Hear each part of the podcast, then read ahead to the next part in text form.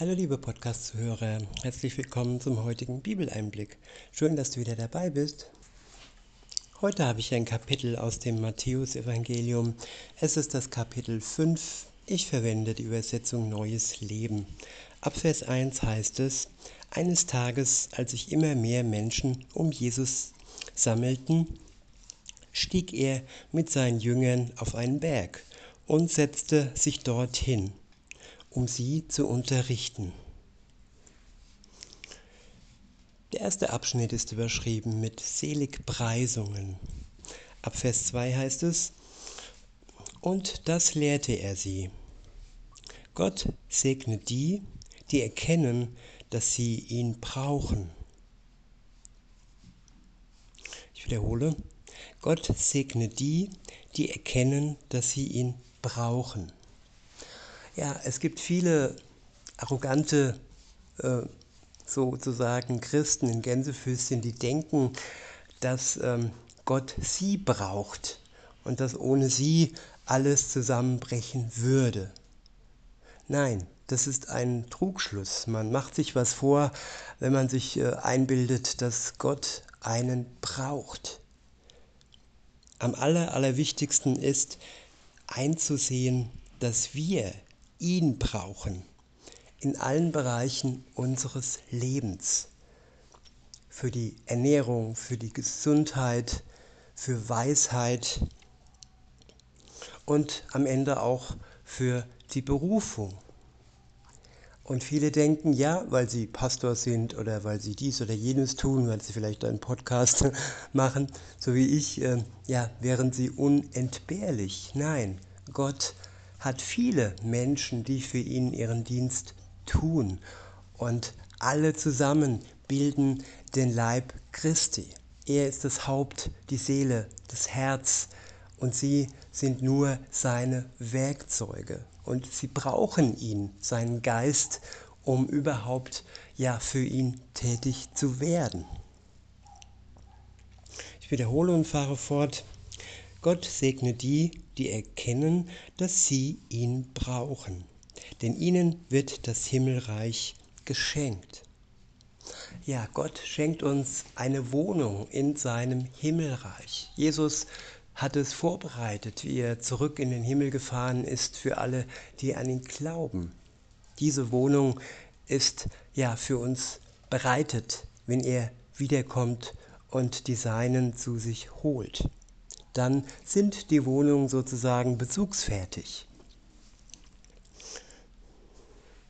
Weiter heißt es in Vers 4, Gott segne die, die traurig sind, denn sie werden getröstet werden. Ich wiederhole, Gott segne die, die traurig sind, denn sie werden getröstet werden. Kennt ihr eine Zeit, in der besonders viele Menschen traurig sind. Eine Zeit, weil die Welt sie zum Trauern gemacht hat. Eigentlich ist es die Zeit der Freude. Der Herr kommt in die Welt und die Engel jubeln, die Hirten jubeln ihm zu. Ein Grund zur Freude, dass er in die Welt gekommen ist. Aber nein, was hat der Satan mit dieser Zeit gemacht? Er hat aus ihr die sogenannte Hollywood-Zeit der Liebe gemacht. Und wer in dieser Zeit alleine ist, der ist manchmal besonders traurig. Ja, man fragt immer, was machst du, wo bist du, wo feierst du, wer hat dich eingeladen? Und wenn du jemand kennst, liebe Zuhörerin, lieber Zuhörer, der alleine ist an Weihnachten, dann ja, zögere nicht und lade ihn zu dir ein. Möglichkeiten gibt es bestimmt genug. In diesem Sinne, lasst uns Vorreiter sein der Liebe Gottes, damit getröstet werden, die traurig sind. In Vers 5 heißt es, Gott segnet die, Gott segnet die Freundlichen und Bescheidenen, denn ihnen wird die ganze Erde gehören.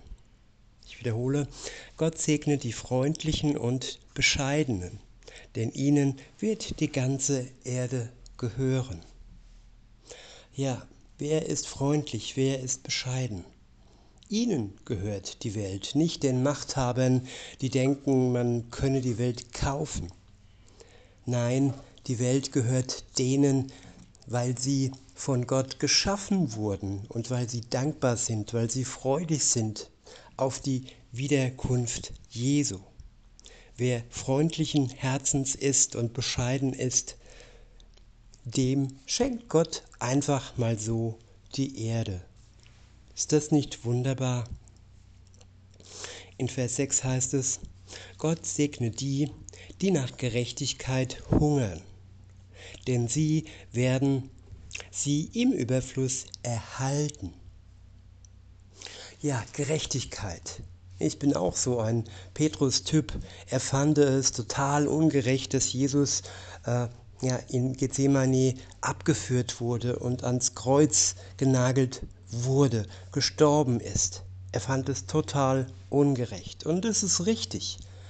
Aber Gerechtigkeit entsteht erst durch Gott, durch diese Tat am Kreuz, die für den Jünger, ja für Petrus so ungerecht äh, erschienen ist. Und es war ja auch so, aber ohne dass Jesus diese ungerechte Tat, dieses ungerechte Opfer auf sich hätte genommen, wären wir oder hätten die, die an ihn glauben, keine Befreiung und nicht ja die Eintrittskarte ins Paradies. Das haben wir nur, wenn wir in Anspruch nehmen, dass er für uns am Kreuz gestorben ist, aufgrund unserer Schuld, aufgrund unserer Sünde, die wir begangen haben. Nicht er, er war sündlos am Kreuz. Der einzige Mensch, aber auch Gottes Sohn. Und nur weil es auch Gottes Sohn war, konnte er im Leben am ja ohne Sünde bleiben. Kein Mensch hat das geschafft, angefangen von Adam bis hin zu mir, bis hin zu dir. Niemand schafft das, ohne Sünde zu bleiben, gegen die Gebote Gottes nicht zu verstoßen. Insofern brauchen wir seine Gerechtigkeit und seine Barmherzigkeit mit uns Sündern. Darum geht es im nächsten Vers. In Vers 7 heißt es, Gott segnet die Barmherzigen, denn sie werden Barmherzigkeit erfahren. Ich wiederhole, Gott segnet die Barmherzigen, denn sie werden Barmherzigkeit erfahren. Ja, wer die Barmherzigkeit Gottes in Anspruch nimmt und nicht bereit ist, anderen gegenüber, die einem selbst äh, sich versündigen, nicht barmherzig zu sein, der wird nicht ja, die Barmherzigkeit Gottes dauerhaft behalten können. Da, wo Barmherzigkeit nötig ist, da, wo dein Feind dich auf die rechte Backe schlägt, da können wir durch die Kraft Gottes die linke Backe hinhalten. Denn die, äh, der zweite Schlag wird uns nicht umbringen es hat alles seine Grenze. Es gibt auch Momente, wo wir uns dann schützen müssen oder Leute nicht mehr ja immer wieder und wieder in ihrer Sündhaftigkeit unterstützen. Aber die Barmherzigkeit soll zuallererst sie zur Umkehr bewegen. Das Erstaunen, das Baffsein, dass wir trotzdem noch mit ihnen barmherzig sind am Anfang, wenn sie ja uns gegenüber sündigen. Und wenn nötig, dann sollen wir auch siebenmal sieben und so weiter und so fort ihnen vergeben. Wie oft, das wird uns Gott zeigen, so oft wie sie es brauchen, solange sie uns nicht missbrauchen und unsere Barmherzigkeit ja schänden und darüber lachen, wie ja barmherzig wir doch sind. Die Barmherzigkeit soll Menschen zur Umkehr bewegen und wo das nicht möglich ist, dann sind es Perlen vor die Säue. Und das kann uns auch der Geist Gottes zeigen, wo wir barmherzig sein sollen und wo es auch dann fruchtet. In Vers 7 heißt es, Gott segnet die Barmherzigen, denn sie werden Barmherzigkeit erfahren.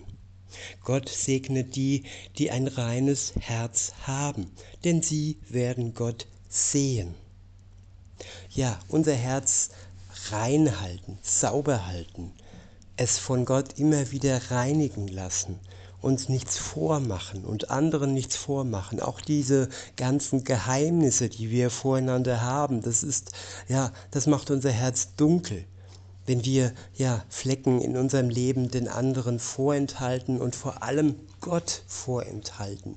Denn er möchte Licht hineinbringen, auch in die dunklen Flecken in unserem Leben, in unserer Seele, in unserem Herzen. In Vers 9 heißt es, Gott segnet die, die sich um Frieden bemühen, denn sie werden Kinder Gottes werden. Ich wiederhole, Gott segnet die, die sich um Frieden bemühen, denn sie werden Kinder Gottes genannt werden. Ja, Frieden, um Frieden darf man sich bemühen. Zu Frieden gehören immer zwei Parteien. Und wenn ich mich bemühe und sehe, dass der andere meine Gutmütigkeit, mein, mein Willen zum Frieden ausnutzt, so wie das jetzt auch in der Welt geschieht, wenn man mich als dem Bösen hinstellt, obwohl ich eigentlich die Hand zum Frieden ausstrecke. Genau das passiert im Moment. Und äh, wer genau hinsieht, der wird es erkennen und wird die wahrhaft Bösen äh, von den Guten unterscheiden können. Das ist die Gabe der Unterscheidung der Geister. Wer sie hat, der kann sich glücklich schätzen und wer sie nicht hat, der kann auf den hören, der sie hat, sich von ihm bereichern lassen und er selbst den anderen mit seinen Gaben, die er hat. Der nächste Vers ist der Vers 10, dort heißt es, Gott segne die, die verfolgt werden, weil sie in Gottes Gerechtigkeit leben. Denn das Himmelreich wird ihnen gehören. Ich wiederhole, Gott segne die, die verfolgt werden, weil sie in Gottes Gerechtigkeit leben. Denn das Himmelreich wird ihnen gehören. Ja, ihnen gehört das Himmelreich, auch wenn man ihnen das irdische Leben äh, zur, zur Not und im schlimmsten Falle nimmt, ihnen gehört das Himmelreich. Und das ist mehr wert als das irdische Leben, wenn man vor die Frage gestellt wird, ja, was ist dir mehr wert, dein Leben oder deinen Glauben, deine Gerechtigkeit, die du durch Gott erhalten hast. Wir werden uns entscheiden müssen und Tag für Tag, entweder für Gott, für seine Gerechtigkeit oder für das, was die Welt von uns erwartet, für die Substanzen, die sie erwartet, dass wir sie in uns aufnehmen und dadurch dann gerecht und gut werden und nicht mehr als Tiere bezeichnet werden, als Ratten und so weiter, wenn wir nicht bereit sind, uns zu schaden. Insofern, wer Gott mehr gehorcht als ja, der Pharmaindustrie, der wird am Ende das Himmelreich erhalten. In Vers 11 heißt es, Gott segnet euch, wenn ihr verspottet und verfolgt werdet und wenn Lügen über euch verbreitet werden, weil ihr mir nachfolgt. Ja, genau, das habe ich ja eben gesagt.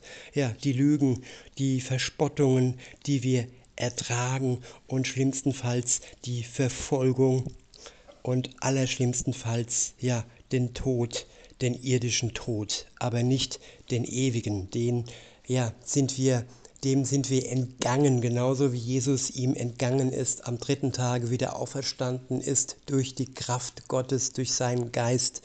Und auch das wird unser Gewinn und unser Erfolg sein, wenn wir Gott die Treue halten und all den Lügnern und Spottern nicht so viel Gewicht in unserem Leben ja geben. In Vers 12 heißt es, freut euch darüber, jubelt, denn im Himmel erwartet euch eine große Belohnung. Und denkt daran, auch die Propheten sind einst verfolgt worden. Ja, bei diesen kleinen, äh, wenigen heute knackigen Bibelversen möchte ich es äh, belassen. Ihr könnt gerne ab Vers 13 weiter lesen, wo es dann auch um das Licht derer geht, die durch Gott in die Welt ihr Licht ausstrahlen, sein Licht ausstrahlen. Gestern ging es ja darum, dass Gott äh, Licht die Welt, die Dunkelheit hell macht. Aber wenn ihr dann weiterlest, werdet ihr lesen, dass die, die Jesus nachfolgen, ebenfalls Salz und Licht für die Welt sein werden, durch das Licht Gottes in ihnen, das durch sie ausstrahlt. Also spannende Verse. Und ja, ich wünsche euch noch einen schönen Tag und sage bis denne.